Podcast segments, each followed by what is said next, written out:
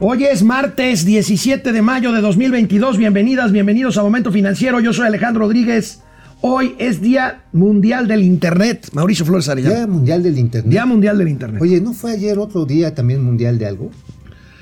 Pues eh, de que Ah, no sí, hubo momento reciclaje. financiero. Sí, también. Y del reciclaje, o sea, nos estaban De- reciclando. nos estaban reciclando y aquí estamos de regreso. Ya ¿no? estamos aquí otra vez. Bueno, bajan aranceles en alimentos. Comentaremos de qué se trata. Incremento diferencial a los maestros. Habrá gatelazos al respecto. Oye, Echan para oye, atrás. Entonces, a ver, unos para la maestra, de los de la maestra del Bester Gordillo, otros para la gente que está cercana a Jongitud, bueno, bueno, ya lo otros para platicaremos. los de la CENTE. ¿Se No, acuerdan que hablamos de una nueva verificación general para vehículos mayores de cuatro años? Pues para atrás los fielders. Pa' la atrás. echó para atrás el presidente López Obrador. Se irá la tía Tatis, que fue brutalmente Apaleada. descobijada, Ah, apaleada. apaleada. Apaleada, no Europa. Europa está en estancamiento económico. El negocio del streaming es cuatro veces mayor al de la exhibición de Oye, películas. pero no habrá en ya llegado a cines. su tope, güey. Eh, pues bueno, Netflix ya empezó a caer. Pues sí, digo, ¿cuántas aplicaciones tienes tú? No. Además de las que te aplican los fines de semana. Tendremos muchos gatelazos y una entrevista muy interesante Oye. con un unicornio tecnológico. Ah, pues hablando precisamente de eso. No Vamos, nadie lleno todo. vamos a Momento Financiero. Esto es Momento Financiero. El espacio en el que todos podemos hablar. balanza comercial, Inflación, evaluación, tasas de interés, momento financiero, el análisis económico más claro, objetivo y divertido de Internet. sin tanto choro. Sí, Y como les gusta, peladito y a la boca. ¡Órale! ¡Vamos, réjete bien! Momento Financiero. Antes de ir con el tema de los aranceles a los alimentos, este, este, esta medida que forma parte del PASIC, debo de comentar algo rápidamente. PASIC, ¿qué es el PASIC? De- el tema de la inflación, el tema contra la inflación. Pero Ah, antes es, de eso, Es el paquete alivianes. a- antes que eso, tengo que comentar, tengo que comentar algo. ¿Qué? ¿Qué le faltaba por destruir a la 4T? Un acuario. El acuario de De Veracruz, Veracruz. ha sido expropiado por el gobernador Cuitlao García. Ya lo te- ya, Ya, eh, lo iba a comentar, pero ya, Ya, oye, que- anoche, así como, Así de- como bandidos, como o sea, ratero, como, ratero. como ratero, en la noche ahí, en la, en la oscuridad, pasan la Gaceta Oficial del Gobierno del Estado de Veracruz, el acuario No, de ya, ya Veracruz. le van a dar en la madre. Le van a dar en la madre. Pues va a quedar Una- como pinche ajolotero. Uno de los orgullos del puerto de Veracruz, un acuario mundialmente reconocido, un acuario que atrae o atraía miles, millones de visitantes al puerto de Veracruz, manejado por un fideicomiso privado, Privado. ha sido expropiado A ver, ¿cuánta por lana el tenía? inútil de Cuitlagua ¿Cuánta lana tenía el fideicomiso? No sé. Yo sí sé. A ver. Tenía 2.500 millones de pesos. Más los activos. O sea, el flujo que tenía era 2.500 millones de pesos. Pero cero dinero público. No, pues era dinero aportado por un lado, sí, del patronato privado, pero sobre todo por las entradas. ¿Qué quiere el raterazo de Cuitláhuac? Chingarse el dinero. Punto. No hay y otra se explicación. va a llevar al carajo el acuario. Se va a quedar como un pinche jolotero. ¿Qué cosa? Bueno, ¿Qué cosa? Bienvenidos a la cuarta trastornación, donde ni los flippers se salvan. Ahora sí, como diría el gran este, columnista, nuestro amigo, mejor conocido como el Bob Esponja de la, de la política. ¿No te acuerdas? El Bob Esponja no me acuerdo Ahorita quién. les digo. Decía, en este país hasta la caca se roban. Bueno, a una semana de presentarse el pacto este, el PASIC, el programa para disque combatir la inflación, ayer se publicó finalmente el decreto que se supone que se iba a publicar el viernes. Se publicó hasta ayer relativo a la eliminación de aranceles de algunos productos alimenticios. Aquí tenemos cómo eh, se maneja hoy en los dos periódicos especializados. Ahí, amigo, México elimina aranceles para importar más alimentos. El gobierno de México publicó un decreto. Sí, ahora, aquí ¿Por cuánto duda- tiempo? ¿Por cuánto tiempo? Y mi duda es, amigo, ahorita vamos a ver los productos. Vamos a ver la siguiente nota, la del economista. Es más, es lo mismo. Habla de 72 fracciones arance- arancelarias. Así Ahora, es. vamos a ver de los principales productos que incluyen estas medidas.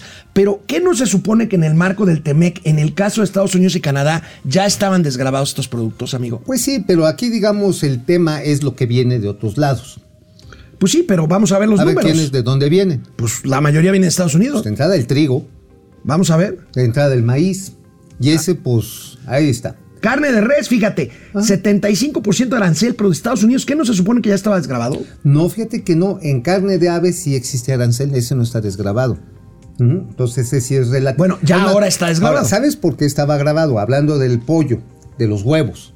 hablando de eso. ¿Por qué? Por algo muy simple. La industria avícola mexicana es muy poderosa y le sirve a todo el consumo nacional. Obviamente, por la escala Es de una medida proteccionista. Pues de desarrollo industrial, lo han hecho muy bien. Política industrial. Política industrial. Dices, oye, güey, no me metas a darme en la madre. Y ahora se libera.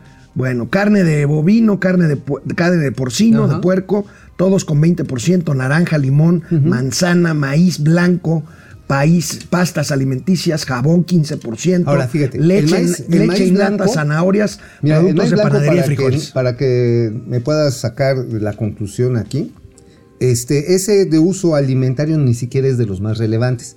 El maíz que importamos libre de aranceles es el maíz amarillo, el forrajero. Es para ganado. Sí, para ganado, para pollos, para cerdo, pa- este, para vacas, para todo, para incluso caballos. Ahora, estos aranceles desaparecen temporalmente con este decreto, ¿no? Exacto. Y los frijoles de apizaco, pues quedan exentos. Frijolitos de. Ajá, sí, exactamente, quedan exentos. ¿Qué significa todo esto? Que durante un año, eh, pues los que procesan estos productos, ya sea restaurantes, Pero, fondas, pero a ver, amigo, en el caso de la carne de res, de ave, Ajá. ¿había un arancel de 75% que es eliminado o había un arancel mayor que queda en 75%? Era un arancel que estaba en 75%. y que, y que va queda liberado. Sí, claro. temporalmente. Temporalmente. A ver, vamos a ver las, los porcentajes eh, por país. Ahí tenemos, amigo. Fíjate, la ca- carne de cerdo, millones de dólares de Estados Unidos y Canadá son 1.800 millones de dólares.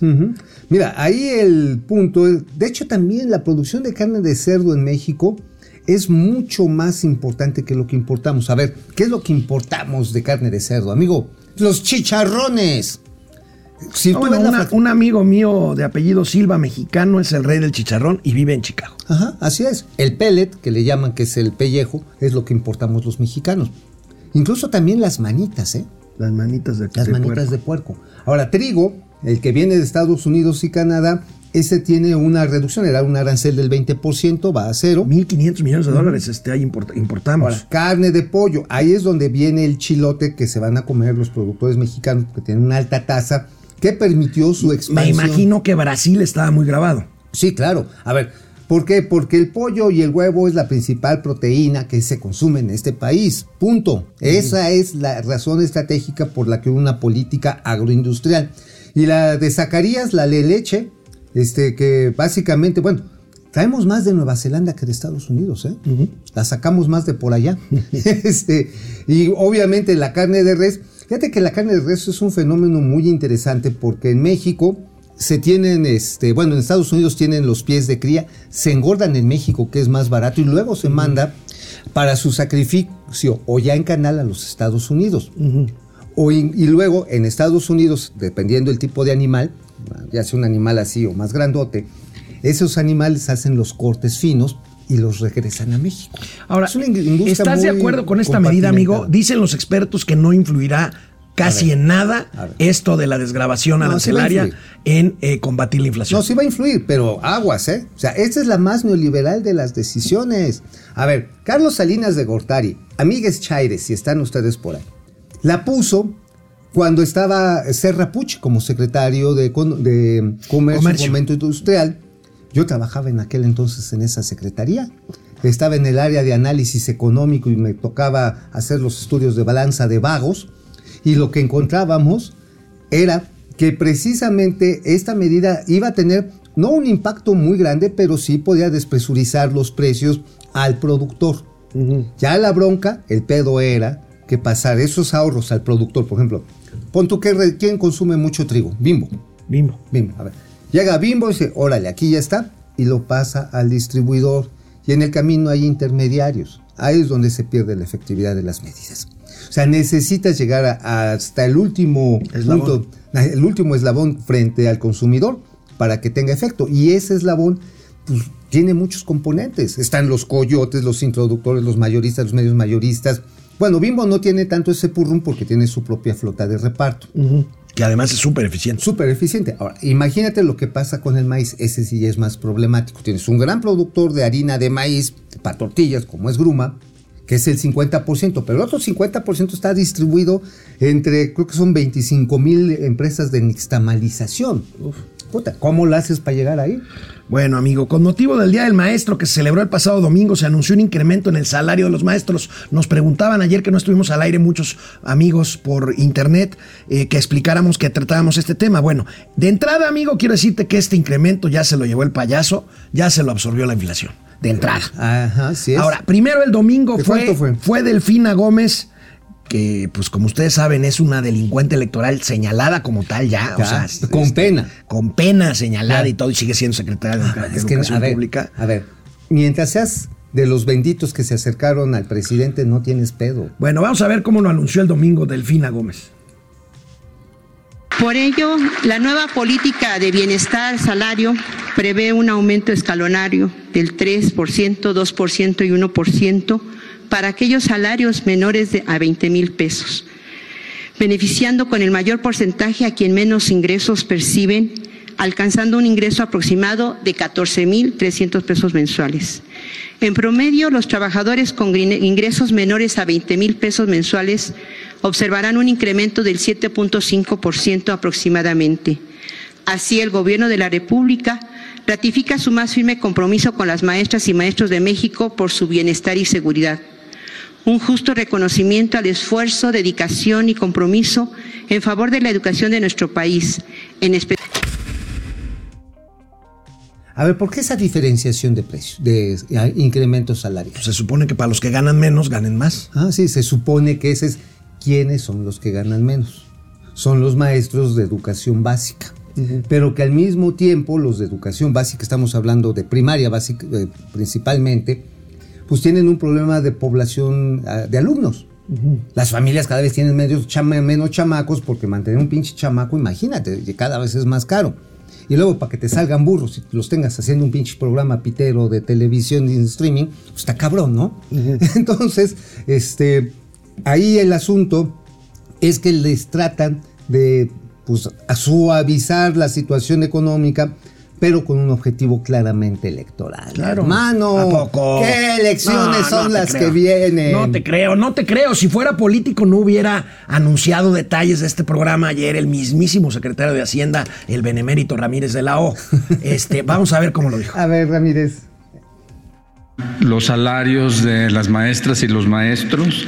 Este marco hoy requiere ser revisado para corregir injusticias e inequidades. Vamos a comenzar aquí a describir, en primer lugar, cuál es la política general salarial. Eh, esta política se centra en un aumento de 3.5% anual en sueldos y salarios y 1.8% en prestaciones. La estrategia se puede visualizar bien aquí. Tenemos aumentos de salarios menores a 12 mil pesos mensuales brutos, son 49 mil profesores. Estos son salarios de maestros y maestras que son los formadores iniciales de la niñez. Ese es el personal docente. 49 mil personas que tienen salarios menores y que van a, a equipararse a 12 mil pesos mensuales. En segundo lugar, hay 957 mil personas que ganan menos de 20 mil pesos mensuales, incluyendo los que están hasta 12 mil. Estos van a recibir 3% para quienes tienen menos de 10 mil pesos, 2% para quienes ganan de 10 mil a 15 mil pesos y 1% para quienes ganan de 15 mil a 20 mil pesos. Así cubrimos con 957 mil beneficiarios. A ver, a ver, a, A ver, a ver, a ver, a ver. A ver, está haciendo así que segmentaron el bistec, que es un pinche bistecito, aunque nos va a salir carísimo. 25 mil millones de pesos. 25. Que, ¿Los que tenemos? Que Delfina Gómez dijo que 25 millones de pesos. O sea, Bueno, bueno, bueno, ya, ya, ya, ya no digas nada de la flipper. Este, el asunto está en que estos 25 mil millones de pesos, ¿de dónde van a salir? De la recaudación fiscal. ¿Te acuerdas que existía en el, per- per- en el perrísimo, maldito, Asqueroso. eh, asqueroso periodo neoliberal una madre que fueron los bonos para las mejores de las escuelas?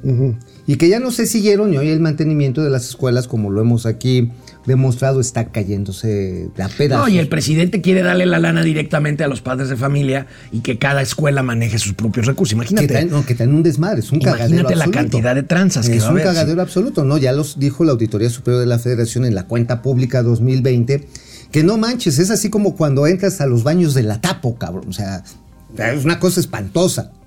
Y ahora, ¿pero qué está pasando con el aumento? O sea, realmente es un vistecito, les cae una gotita, que va a salir de recursos públicos cada vez más constreñidos por la pues, por el estancamiento económico, que es insuficiente, pero que va muy dirigido a la base donde ellos esperan tener respuestas favorables. Me refiero a ellos, el gobierno actual, respuesta favorable para las seis elecciones estatales que vienen este año. No te creo.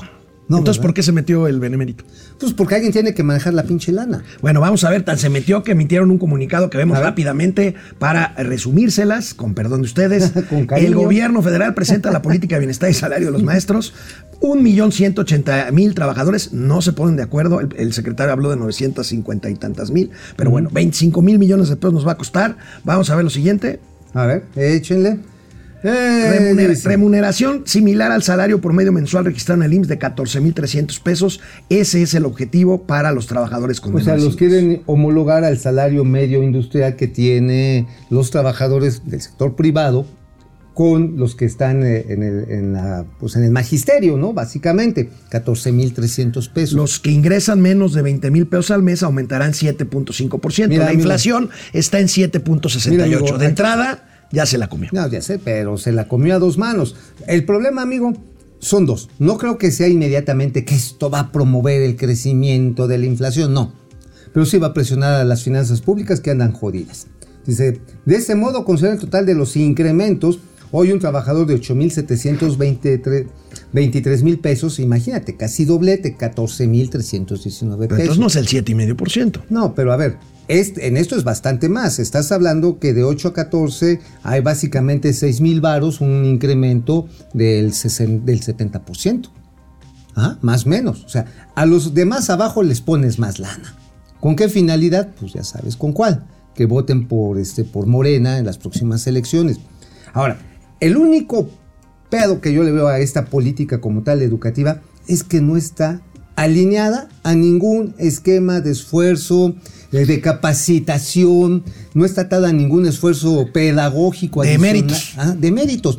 ¿Por qué? Porque este gobierno no cree en Ah, méritos. no, pues no, pues echaron para atrás la evaluación. ¿Cómo les Pues van a preguntar a los pobrecitos maestros cómo? Bueno, Ahorita- a el presidente, no sé lo- si lo tenemos en los gatelazos, Sí. que dijo ayer que no, es que el examen de admisión al UNAM es una práctica neoliberal, una práctica discriminatoria, que chingue su madre la lectura de libros, coño, todo el mundo tenemos derecho Bueno, a vamos con el siguiente tema. La semana pasada le di a conocer yo aquí una nueva norma oficial mexicana para verificar los vehículos con más antigüedad que cuatro años. Bueno, dije que había más preguntas que respuestas. Y bueno, pues este fue un asunto que sacó la tía Tati Tatiana Cloutier, la secretaria de Economía. Como podemos ver en la nota de hoy, recordando la nota de hace unos días en el propio periódico Reforma, mete en reversa, reversa, mami. a la revisión de, De reversa, autos. mami. Frena, De presidente, la no. mami. De reversa. Esa mami, sí, pero, Bueno, pero además, la, neta, híjoles, ¿qué manera tiene el presidente de descalabrarles la Mauser a Bueno, sus colaboradores? miren, vamos a ver cómo lo dijo en lo que podría ser un gatelazo adelantado. Este es el primer gatelazo de hoy. Es, una, Adelantado. es la cachetada al payaso. Venga. conocimiento.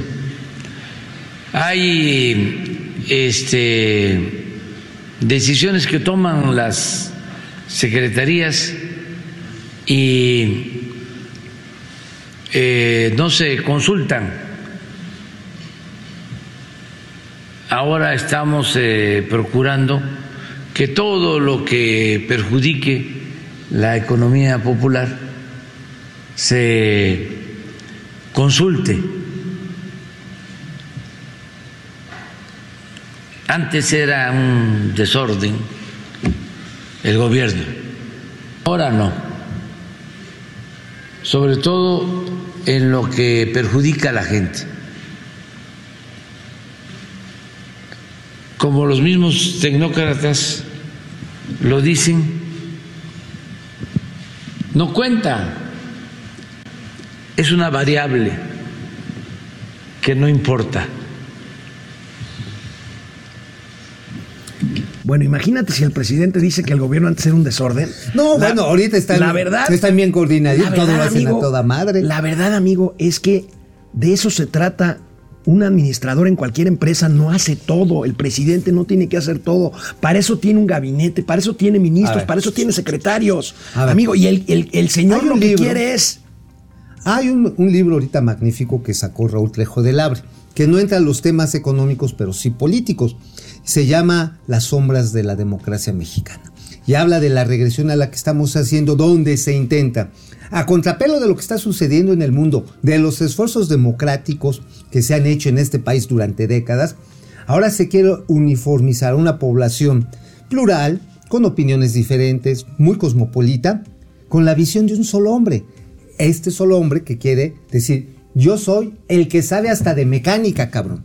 Está no cabrón. mames. Está cabrón. No mames, o sea, el maestro Tuercas López Obrador dice, no, no, que los coches sigan circulando. Ahora, yo te voy a decir una hipótesis bien pinche marrana que estuve craneando anoche. ¿Por qué? ¿Te acuerdas del decreto para dejar importar coches chocolates? Sí. Que están creciendo A lo bestia. a lo bestia. A ver, Pues, ¿Cuántos de esos no hubieran pasado una verificación? Ninguno, te aseguro que ninguno, porque es para poder seguir manteniendo la participación electoral. Y perdón por lo que voy a decir, esos vehículos son los que utiliza el crimen organizado. Bueno, pues ahí está, Ahí amigo. nomás se los dejo. No te enojes. ¿De qué escribiste hoy en la razón? Ah, en la razón ya ni me acuerdo. A ver, póngalo. No, sí, sí me acuerdo. Claro, escribí de la buena madre. ¿Saben lo que es tener buena madre? Es saber producir de una manera eficiente para un mundo globalizado. Fíjate que tuve la oportunidad de platicar con los directivos de Altex, que es una de las empresas agroindustriales más chingonas de este país y del mundo, ¿eh? ¿Sabes que están echando a andar? Bueno, ya lo echaron a andar desde el 19. Y en el 24 van a proveer a Danone el 50% de la fresa que requieren para sus productos en América del Norte. Y mira, digo, aquí a lo mejor, ¿a ti te gusta el yogur? Bueno, Ya, en Estados, ya, Uni- empieza, en empieza, Estados Unidos se consume mucho. Sí, sí, En sí, Canadá o sea, también. aquí ta- aquí también. Ajá, también. Ya ves, o sea, el yogur Aquí miado. también, no dije que yo. Bueno, está bien, se consume mucho. Y si le ponen, y la proteína del yogur es bien poderosa, sí. Ese sí, es mejor que el atole que te sirven con el dedo. Ya, ya, ya, vamos. Pero bueno, la cosa está en que con una inversión relativamente pequeña, pero con muchísima capacitación, van a llegar a 140 productores en la zona de Marabatío y tiene un efecto holístico bien chingón. ¿Sabes cuál es el efecto holístico a toda madre? Efecto holístico. Holístico, es decir, un círculo virtuoso. Básicamente, sacas de la informalidad a los pequeños productores, les das capacitación tecnológica para el mejor aprovechamiento del agua, de los pesticidas, aplicas prácticas de comercio, de comercio justo, pero también de agricultura responsable, tienes un mercado asegurado, se alistan al SAT.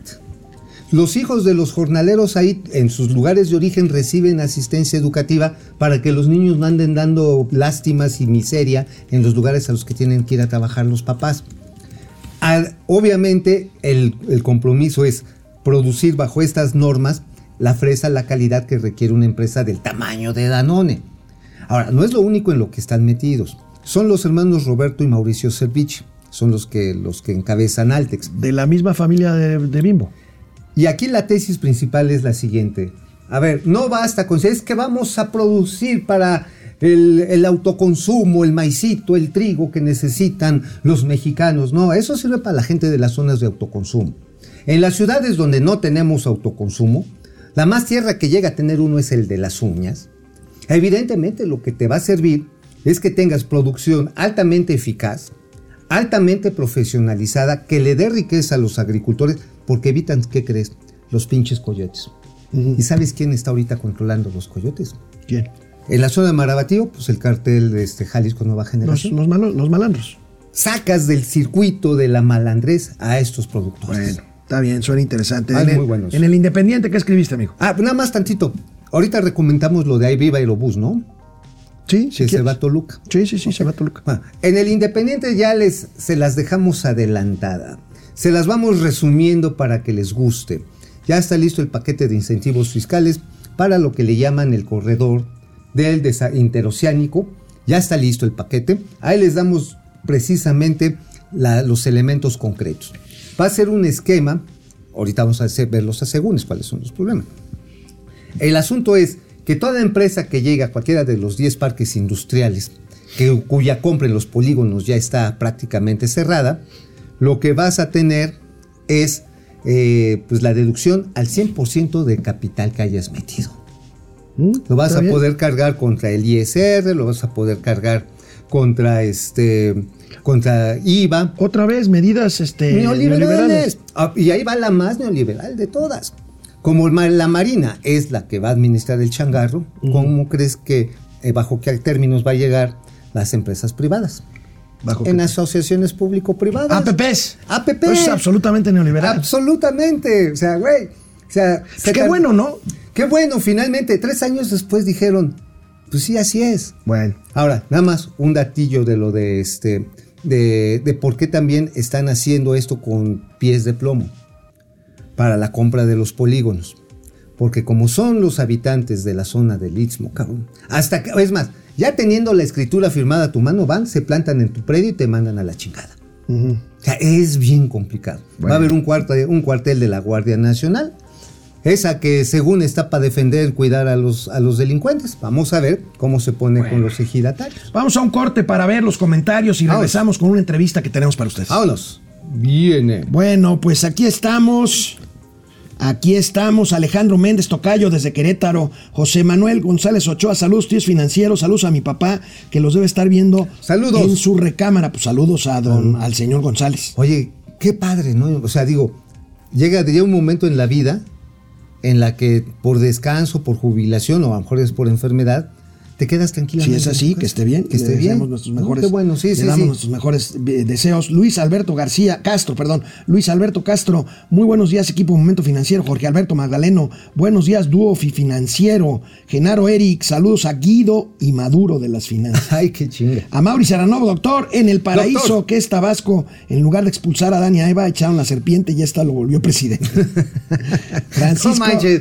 Bravo, bravo, bravo, bravo. Bien rimado, Tacho, bien Francisco rimado. García, buen día, dúo financiero. Al contratar médicos cubanos por sobre los médicos mexicanos es traición a la patria. Luis Alberto Castro. Totalmente de acuerdo. Desde Mexicali, Totalmente. Antonio G. Alcaraz, buenos Oye, días, oye, financieros. carnal, ¿Qué Conozco pasó? médicos especialistas que votaron por López Obrador. Ah, bueno, pues, coge- ¿Cómo estarán ahorita? pues, bueno, igual que los del CIDE, O a lo mejor lo siguen igual apoyando. que los científicos. O igual y lo siguen apoyando, No porque acuérdate que contra la pendejez no hay prescripción tópica, cabrón. Antonio G. Alcaraz, buenos días, fi- financieros. Dick Lowstrock, saludos a los únicos tíos capaces de vivir en dos estados a la vez, en el de México y en el de ebriedad. Eso. Fe- Frederick Zacarías, muy buenos días para toda la comunidad financiera desde el sureste de la República. Saludos. Simil 4, muy buen día. ¿Eh? Oye, Zacarías mandó saludos, ¿verdad? Simil 4, muy buen día, mis aviadores financieros. Ustedes, al igual que Sheinbaum, ya van a andar de aviadores cobrando sin trabajar. Ayer no trabajaron, pero sí cobraron, ¿verdad? Bueno, pues sí. ¿Y qué? Digo, ya es. A ver, ¿qué tienes en contra de las tarjetas del bienestar? Maribel Contra Montes. los sobres del bienestar. Maribel Montes, hola, Maribel, Genaro Eric. ¿Quitar aranceles acaso no es neoliberal? Totalmente. Greg SP, ya tenían el loco echado sobre el fideicomiso del acuario, pues sí. Sí. Daniel Sánchez, ¿cómo Oh, ven que las compras de vacunas COVID pasaron a reserva por seguridad nacional y la transparencia PA? Sí, lo queríamos comentar. Ayer la Suprema Corte de Justicia, en una decisión que yo francamente no entiendo, declara, bueno, me imagino entenderla, eh, declaran reservada la información sobre la compra de medicamentos. amigo. Fíjate, yo tengo aquí algunos datos, ahora sí que van en ese sentido, que seguramente son algunas de las condiciones que impusieron los propios laboratorios. Pfizer, otro fue AstraZeneca, que se alió, ¿te acuerdas? Con esta empresa argentina y con el mismo Carlos Slim, Ajá, y Cancino. Las mismas empresas dijeron, a ver, voy a atender mercados eh, pues diferentes, ¿no? Ahora sí, como esté el sapo, les mando la pedrada, el precio. Entonces, a ver, me pones como confidencial este contrato y no me los vas a andar cantando porque al rato, cuando se acabe la pandemia y esto tenga que ser una vacuna de aplicación corriente, no me vayan a chingar este, el precio y pues no vaya a ser negocio. Bueno, Va por ese lado, ¿eh? también está esa parte comercial. No es solamente malandrés del gobierno. Daniel Sánchez. Javier Salinas, seguro era un acuario neoliberal. Genaro Eric Ajá, Morena. Los tiburones neoliberales. Morena nada en el acuario de la corrupción. Bueno, ¿qué más tenemos por aquí? A ver, ¿quién es más? Eh, Maribel Montes, Oye, ya la saludamos. Greg Cepeda, Daniel Sánchez, Javier Salinas, gracias. Oye, Vamos. amigo, ¿sabes qué? Mm. Este, voy a subir al rato unas imágenes realmente consternantes de lo que está sucediendo en torno al tren Maya. Ayer que estaba subiéndome en el avión de Sí, regresar. Tanto que lo defendiste A durante ver, cabrón, una cosa fue el proyecto, años un proyecto años fue el proyecto, uno era el proyecto, la planeación iba a toda madre, pero llegan los radicales y le ponen en su mano. Viridiano Flores. No, Bueno, a ver, no, no, no, no, no. A ver, ese proyecto, si lo hubieran hecho bien, una maravilla. Pero lo están haciendo con el culo. Bueno, vamos, ya tenemos ¿Me una das entrevista. miedo? ¿Ya? O- A ver, bueno, nada entonces más. vamos a seguirle. A ver, las imágenes no es de la clásica, no es la clásica, amigo, de el camino de- devastado. No, no, no, no. Son las quemas sin control que se están haciendo por parte de ejidatarios, pequeños propietarios cerca del tren Maya. Por como dicen, pues como ya no hay ni quien se de- los defienda, ¿sabes por qué? Porque esta nueva administración se chingó el proyecto de comunidades sustentables del tren Maya. Entonces ya sí es un desmadre. Por eso sí estoy encabronado. Sí, se ve. Bueno, No, pues, este, ahí nos avisan cuando esté ¿Ya está? la Creo entrevista. Ya, ¿no? Ya estamos Raúl.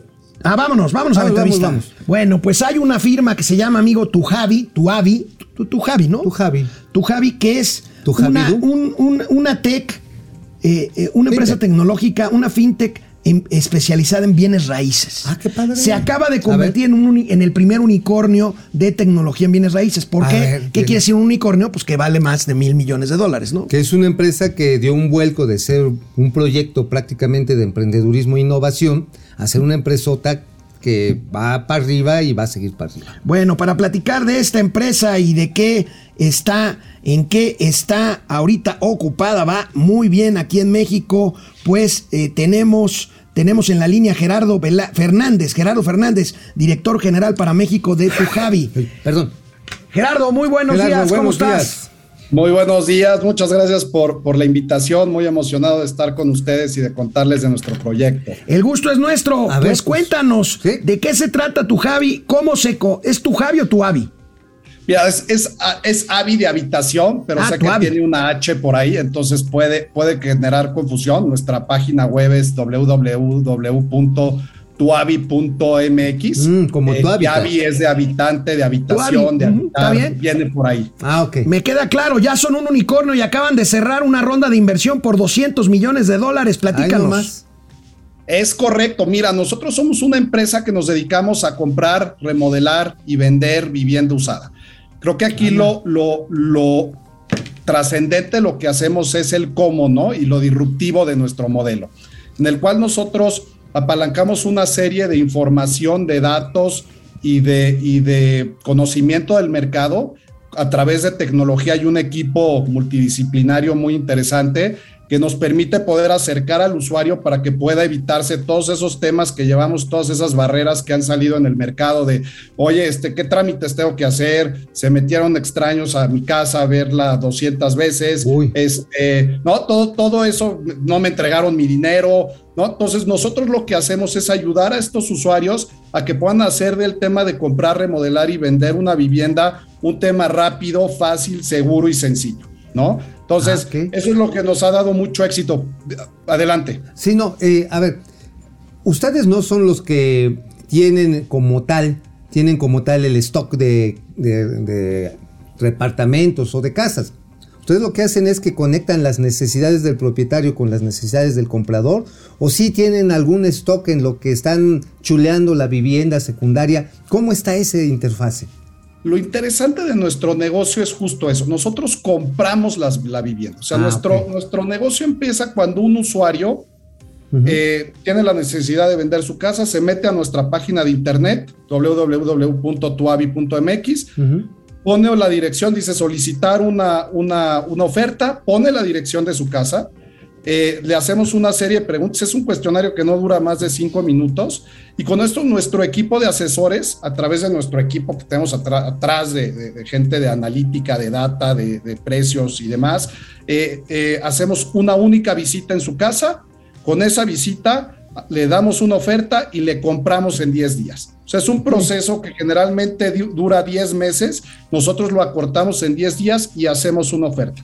Es importante mencionar que nosotros vamos a un segmento que va hasta los 4 millones de pesos, que es en Ah, el que ok. somos expertos y en el que creemos que podemos ayudar mucho.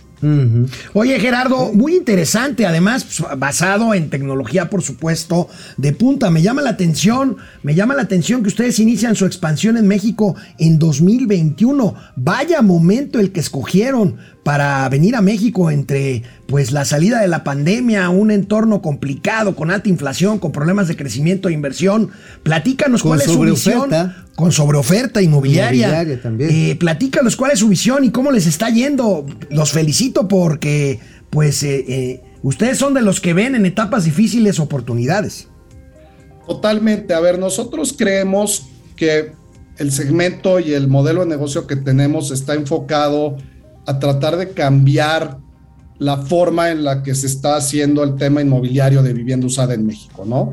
Y creo que nosotros estamos convencidos de que cuando detectamos y, solventamos una necesidad, eh, claramente el mercado lo va a tomar bien y creo que nunca va a haber el momento exactamente bueno para hacer, ¿no? Creemos que es un modelo, sobre todo al que nosotros vamos dirigidos, que hay una necesidad este, gigante. Yo te podría decir, hoy en día el promedio de, de- de- de cambio de casa que tenemos en México es por familias de una vez en, en toda la vida, mientras que en, en- en economías un poquito más fuertes es de cuatro. y Ah, esto es porque ok. hay mayor, in- hay, hay mayor información, hay mayor transparencia, hay mayor facilidad. Entonces nosotros lo que estamos eh, ayudando a la gente es que puedan estar mucho más cerca de sus es- lugares de trabajo, que en vez que, que- que tengan que hacer dos horas de, de camino a su casa, puedan hacer una- una- un, un traslado fácil, puedan vender su casa fácil, puedan hacerse de una vivienda fácil. Y eso es lo que nosotros hacemos, que sea un proceso rápido, ágil y seguro. Nosotros le compramos la propiedad y les vendemos la propiedad. Gerardo, eh, en este, eh, digamos, eh, límites de valor en las que son especialistas, hasta de 4 millones de pesos, eh, ¿como qué zonas precisamente eh, metropolitanas son en las que ustedes están viendo más oportunidades y posibilidades? eh, precisamente con este tema tan importante que mencionas, que es la movilidad y calidad de vida. Mira, aprovecho tu pregunta para decir, y, y- y lo había nuestro proceso va muy basado en cómo generamos información de mercado. Nuestra empresa es una empresa de datos y en base a eso es que a nosotros nos permite conocer bien los precios de las propiedades.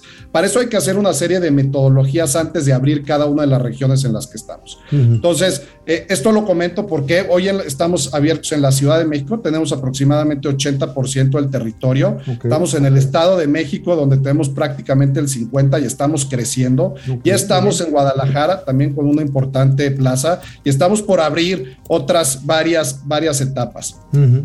O sea, las, eh, digo, Valle de México y Guadalajara son ahorita donde estás. Y los amigos de Regiolandia o los amigos de Yucatán. Regiolandia va a estar pronto. Ah, no me Nuestros digas. Estados este, aledaños están pronto. O sea, te, te puedo comentar, gracias a esta inversión que, que tuvimos de 200, de 200 millones de, de- de dólares, digo, nos permite ser el primer unicornio en el sector inmobiliario con sede, con sede en México, lo cual nos, nos hace muy, muy, contesto- muy contentos. Esto es pues prácticamente gracias a la, al- al- al- a la transparencia y, y a la confianza que nos han dado nuestros inversionistas, que tenemos desde inversionistas de fondos internacionales, pero principalmente me gustaría comentarte que tenemos también a Banorte eh, como una de las principales instituciones que nos, que nos que entró Ah, en esta mira. ronda de inversión, eh, un área también de inversión del grupo Coppel, y eso para nosotros es importantísimo porque da mucho...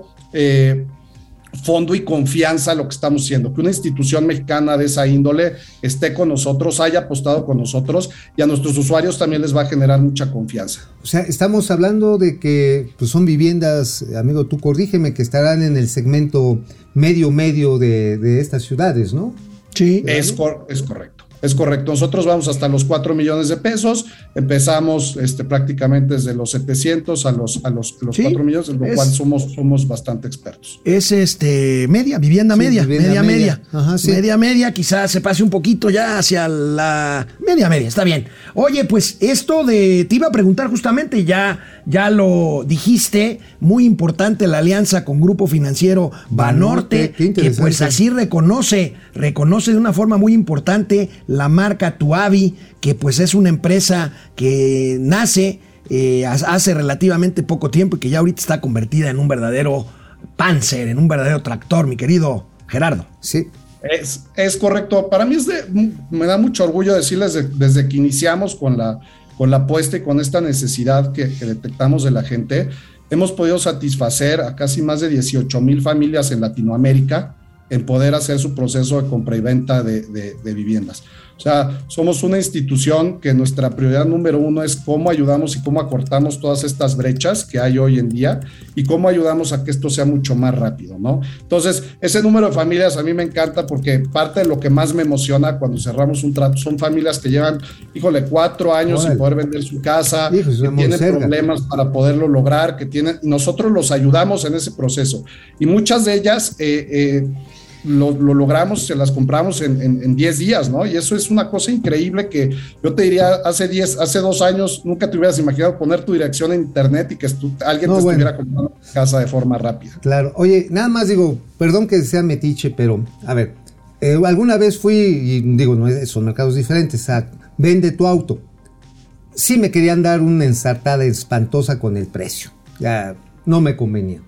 ¿Qué tan eh, competitivos son los precios que ustedes le pueden ofrecer a las personas? Porque, pues muchas veces uno dice, no, es que mi casa vale tres y medio millones porque le está poniendo el valor sentimental, no, es que aquí crecieron mis hijitos, y es que la vecina es bien buena onda, las tortillas de la esquina son exquisitas. ¿Cómo llevan la construcción de esos precios y que la gente, el vendedor, diga, va, acepto ese precio? Eh, Yo respondo tu, tu pregunta en dos, en dos vías. La primera, yo te podría decir que nadie, o, o prácticamente seguro que nadie en México tiene la cantidad y la calidad de data que tenemos nosotros para poder identificar cuál es, cuál es la información y, y conocer a detalle los mercados en los que estamos nosotros operando. ¿Por qué? Porque tenemos alianzas con estas principales este, empresas de bases de datos, tenemos, generamos base de datos propia. Esto nos ayuda a dar transparencia al mercado. O sea, nosotros tenemos una herramienta que se llama Avímetro, se pueden meter a avímetro.mx y ahí pueden consultar el precio real de su vivienda. Nosotros no escondemos nada, damos el precio real. ¿Es como Ahora, libro azul, Gerardo? Es como el libro azul. Ok. Nosotros posteriormente, cuando hacemos, cuando hacemos la oferta, nuestro negocio es de, es de ayudar a mucha gente. Nosotros, nuestra intención no es hacer negocio este, con una sola, eh, eh, ni mucho menos. Y parte de nuestra estrategia comercial es esa transparencia que le damos a la gente y le explicamos eh, desde, oye, a ver, tu casa vale tanto, eh, de impuestos se paga tanto, de hipoteca estás pagando tanto. Y nosotros hacemos una, una, una, ahora sí que una venta consultiva para que la gente entienda perfectamente cuál es el precio que le estamos dando y si es de conveniencia para ellos. ¿no? Nuestra Ah, intención es ayudar a la gente, ni mucho menos, o sea, este, nuestra intención es, es ir por otro lado, es ayudarlas a que tengan un momento y una, una, una buena este, experiencia en uno de los momentos más importantes de su vida. Ahora que además la venta pronta, pues también te ayuda, ¿no? Pues claro. Sí, si lo vendes en 10 meses a 10 días, la diferencia es muy grande. Hay que darle valor a, ese, Sí, claro, a esa reducción tiempo. del tiempo. Gerardo Fernández, director general para México de Tuavi. Tuavi.com.mx o nada más el punto .com. Es tuavi.mx. Tuavi.mx. Pues ya. ahí está para todos nuestros amigos de Momento Financiero. Gerardo Fernández, Gran muy idea, ¿eh? interesante, gran idea. Muchas felicidades y que tengan mucho éxito más allá del que ya tienen. Ya Muchas gracias, viendo les para- agradezco y, y pruébenos. Lo voy a probar para la casa chica. Está bien. Nos vemos, Gerardo. Gracias. Nos vemos. Bueno, pues vamos antes de ir al corte. Gracias, Gerardo. Qué interesante este modelo, Bueno, ¿eh? Es una cosa bastante novedosa y más ahora que hay sobreoferta de habitación nueva. Pues sí. Antes de la pandemia, bueno, antes de esta administración había un montón de departamentos Bueno. que no se vendieron. Así es. Bueno, Nuevos. vámonos rápidamente, amigos. Se perfila lo que anticipábamos. Hoy en la mañana, en nuestra madrugada, se dio a conocer el índice de crecimiento del PIB europeo. Y bueno, Sí, para pues atrás. raquítico. No para atrás, pero raquítico, pues es lo mismo. Es lo mismo. Cero punto- vamos a verlo, 0.3% en la eurozona, 0.4% en la, en la Unión Europea. Pues es básicamente un proceso de estancamiento que con alta inflación, pues tú ya lo has dicho. Pues sí, así estamos ya con Europa, la Unión Europea, en un franco amarrón tremendo. Ahora sí, las, eh, los países unidos de Europa van a enfrentar una fuertísima presión, por otro lado, por la energía. Los Bueno. costos de la energía se les han ido. Y platicábamos al inicio, en la introducción del programa, el crecimiento exponencial de la industria de streaming, que ya vale cuatro veces lo que vale la comercialización de exhibición de las es que películas. ya nadie va al cine ahorita. Ya, po- sobre pocas. todo desde la pandemia. Qué triste, ¿eh? Qué triste. Bueno, tuvo su boom en la- la- antes de la pandemia el cine. Mucho ¿no? antes, desde los noventas, cuando ya empezaron Bueno, ¿te acuerdas que se desaparecieron los cines con los videos, con los videocentros? Sí, pero es que los pinches cines eran. Y eran, unos este, choricinemas algunos, eh, eh, juegas, en la boca. una broma. y Sí. este, bueno, vamos a ver la nota del financiero. Viene. Y este, ahí está, streaming ya supera en cuatro veces los ingresos del cine en México. Fíjense, el valor de mercado del contenido on demand, o sea, Netflix, este, Blim, todas estas, este, HBO, Prime. Amazon Prime, HBO. alcanzará todo ese valor de mercado, 1.490 millones de dólares en México. Vamos a ver el comportamiento pasado, presente y futuro. Creció de 700 millones de dólares a 1.490 en 2022 y planea dobletear hacia 2026. Sin embargo, ya el mercado está muy saturado, podemos decirles. Ya así de a, de a una en una de las, de, de las aplicaciones que tienes, pues en una de esas ya andas pagando pues 600, 700 varos. Ahora, fíjate que en México es muy chiquito a comparación del de Estados Unidos. Si vemos ver, la siguiente gráfica, si, ve- si- si- si vemos la siguiente gráfica, los mexicanos gastamos casi 50 dólares anuales en plataformas, pero el mercado apenas representa el 4% del valor de Estados Unidos. Veamos, Ahora, también es por poder 1.500 adquisitivo. millones de dólares, claro, el mercado de streaming en México, 36.500 millones de Ahora, dólares. el fíjate que en Chile también para que le agarren la onda, en Chile pasó un suceso muy interesante. Es más o menos del tamaño mexicano, ¿eh? Con todo y que eh, Chile tiene un mayor producto per cápita, Producto Interno Bruto per cápita más grande que el mexicano. O sea, el Chile chileno es más grande que el Chile mexicano. El tema es que ya ves que tienes tus cuatro perfilitos, por ejemplo, que te da Netflix o que te da Prime, o así cualquiera. Dicen, a ver, por 150 varos ponga cuatro pantallas, ¿no? O cuatro usuarios diferentes. Bueno, en Chile se dieron cuenta que por lo reducido del mercado no les estaba dando. Y para que los, digamos, tú eres el suscriptor eh, ancla, ¿no? Para que los otros tres que no vivieran en tu casa tengan acceso, digo, porque se lo das al hijo, se lo das al primo, lo dejas, eh, le dejas los accesos a tu jefecita, tres dólares adicionales para que se puedan colgar de tu, de tu plataforma. O sea, o sea, ya se están presentando eventos muy llamativos al respecto. E insisto, no es lo mismo ver una peli en la casa que en el cine. No, sin duda que no, es Es que estás en la casa y estás texteando. No, no, pero olvídate te de que suponiendo que suponiendo que dejes el teléfono o que no contestes llamadas o que no abras la puerta. Que el perro no, es lo ladre. mismo, no es lo mismo. Que no te manden a lavar los no es lo mismo. Vámonos a un corte y regresamos con los gatelazos. Únicos, inigualables. Bueno, vámonos rápido porque ya se nos acabó el tiempo. Vámonos. Raúl, saludos a Laurel y Hardy de las Fifinanzas. Gracias por su excelente programa. Nos informan, aprendemos y nos Gracias. divertimos. Gracias. Oye, eso parece noticieros, mi alegría. Así es, Genaro, Siempre Eric. Otro madrazo en el hocico de la tía Tatis. Mario ay, Alberto pobrecita. Álvarez, Padre Santos de las Finanzas. Gracias, Miguel. Ángel Lemus, como siempre mintiendo. ¿De ver alguien, les cree que no hay médicos en México? Pues claro que hay. Ay, pues, por supuesto. 52 mil médicos. Servando González. empleo. Servando, el gran Servando, ¿cómo está Servando? Javier Salinas, esta sé, reversa la Está medida de la- rascándose Está los en el besos. centro libanés. Está rascándose los besos. Javier Salinas, esta reversa la medida de la Secretaría de Economía estaba planeada. Bueno, ¿Tú Jacob? Frías, la oposición sí está muy neutralizada. Genaro, Eric, voy a sembrar maíz en mi azotea para ser autosuficiente. Pedro Horta, los dineros que van a pagar los doctores, ¿dónde podremos encontrar cómo se pagó y cuándo se pagó cada uno? No lo vas a encontrar. No. Es un financiamiento a la dictadura cubana. Carlos López, no cabe duda, la pandemia de COVID le dio el tiro de gracia acelerado a muerte cerebral de millones de mexicanos. Mario Alberto Álvarez, José Zavala, Oye, buenos me días. pasaban un dato tremebundo. Que la cifra real de muertos que ya hay en el gobierno federal es de 1.600.000 por COVID. O sea, no 600 mil, 1.600.000. 1.600.000. Con fuente. No, derivado también de Co- COVID. No, COVID. ¿Puro COVID? Puro COVID. Es la cifra negra. ¿Y quién trae esa cifra? Pues mira, no me quisieron dar bien, bien, pero ya lo traen ahí en Palacio Nacional. Bueno. A Mauri Serranova, al contrario, Alex, 2021 era buen momento para entrar en el segmento, dado que compran a terceros que están en situación de crisis. Buen punto, Ajá, buen punto a. Mauri. Buen punto a Mauri. Este, Mario Santa Cruz, 100 pesos. ¡Ay, 100 pesos, 100 pesos, 100 pesos! Aquí está.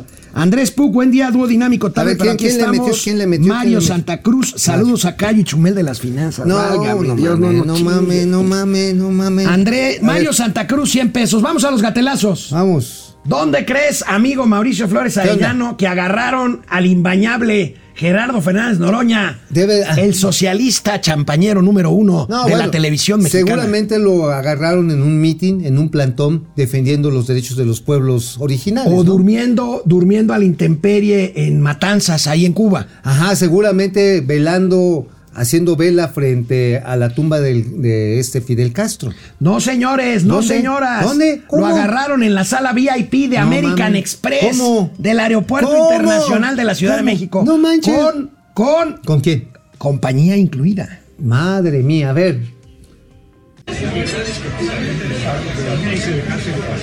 Ay, papacito.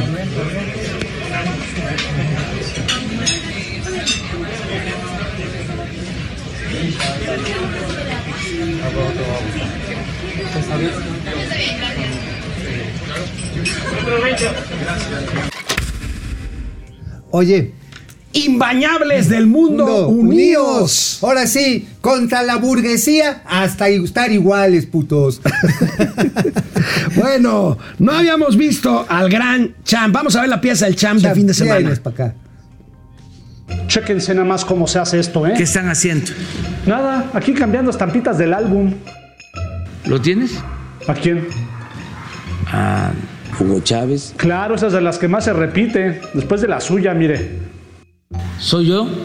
Pues sí, es el álbum José Martí que le entregaron el otro día. Me entregaron en Cuba la condecoración. José Martí. Muchas felicidades, señor. Oiga, y no quisiera yo ser aguafiestas, pero ya vio qué clase de personajes salen en las estampas. Hay muchos eh, vivales, estafadores. Eso es lo que yo digo. Bueno, ¿va a querer su estampa de Hugo Chávez? Sí, ¿Sabe jugar tapados? claro. Pues yo juego desde los años 70, Ah, no, pues desde que estaba en el PRI. casi 50 años, jugando tapados. No, pues espánteme, Pantera. Le juego a mi Hugo Chávez por su Saddam Hussein. Sas, sas, sas. Pues ya, rugió. No me va a temblar la mano. ¿Qué pasó, señor? ¿No que muy 50 años? Observe y aprenda. No es este legal, no es justo. No, si es legal, señor. Si quiere a mi Hugo Chávez, se lo juego por su Evo Morales.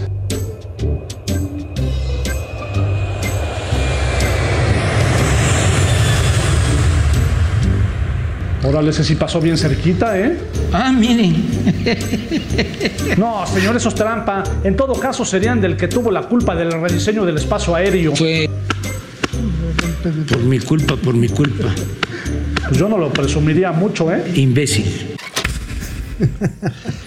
Ah, que No mames, no para, no para el Champ, no. Bueno, Qué oye, buenas producciones, Muy buenas, Ariel, muy buenas. Oye, en el tema educativo, pues el presidente reitera, reitera que en México no se quiere educar, sino adoctrinar a sus estudiantes. Mire, Claro. Ese periodo llamado neoliberal o neoporfirista. Ahora queremos una formación eh, orientada al humanismo, que nada humano nos sea extraño, que en todos los libros, aunque se trate de ciencias naturales, haya un tronco común dedicado al humanismo, a las ciencias sociales. Que primero nos formemos como buenos seres humanos, como buenos ciudadanos, y luego ya, buenos científicos. eminencias, pero que no abandonemos nuestro humanismo. No queremos inventores de bombas atómicas. No. No Oye, queremos inventores de bombas Pues atómicas. ni siquiera bombas yucatecas. Pues Ya ni ves- siquiera bombas de, de aire. chicle. Oye, ya ves con la, esa mamada del Ecatl, ¿te acuerdas de la, esa- Sí. la respiradora, esa madre? Nunca funcionó. Nunca. Funcionaron más las que hizo la UNAM. Bueno, pues es que miren uno de los resultados de esta política educativa. A Vean ver. este aviso.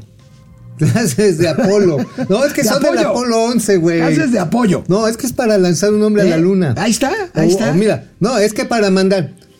Oye, Bueno, Oye, todos, los maestros están en la luna. en la días. luna. O por ejemplo, pueden mandar este algún este animal de granja a- al planeta rojo.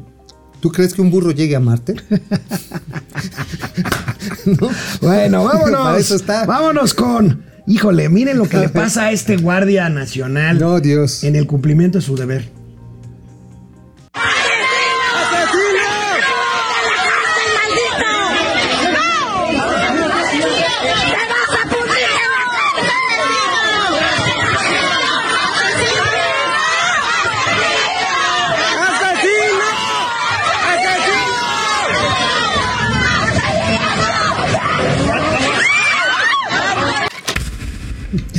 Superman. No, cabrón. O sea, es que yo creo que se quiso bajar para calmar a este. Sí, la- se, se va se- de Dice, palomita. No, no, no me caí, nada más, este, así es como yo me bajo de la camioneta.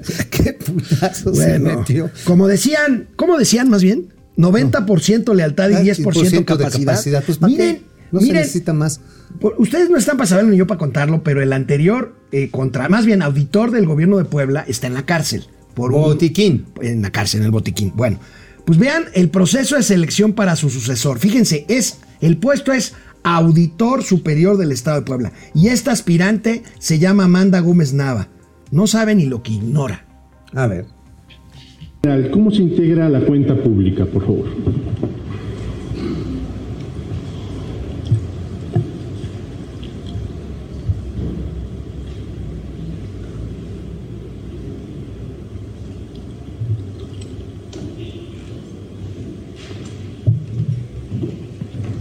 Puede dar su respuesta, Sí, gracias.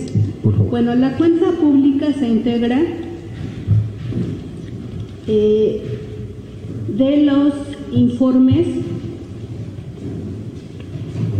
de la gestión de los informes que presenta la... Se integra. Pobre. Pobrecita. ¿Sabes qué es lo peor? Hay cuates Son egresados de la Universidad Benito Juárez. o de la ayudantía de la presidencia. También que hay muchos. Vimos eh, eh, videos como este para, para candidatos a la Comisión Reguladora de Energía o Comisión Nacional de Hidrocarburos Que no saben nada. y que se quedaron con sus puestos. Bueno, ayer una nota que no comentamos del Reforma, la primera plana, es que se salen más de 100 eh, funcionarios de Fonatur y meten a puros chamacos de ayudantías. Bueno, gatelazo presidencial. Andrés Manuel López Obrador no sabía vez. ni dónde estaba. ¿Saben quién? ¿Quién? El que firma los cheques de su gobierno, el que chinga. da la lana, el que reparte Ah, la chinga, lana. ¿quién? Mira. A ver, no mames, ¿y mi ayuda? A ver si Juan Carlos te manda la tabla sobre inflación de abril. Juan Pablo. Hacia aquí está.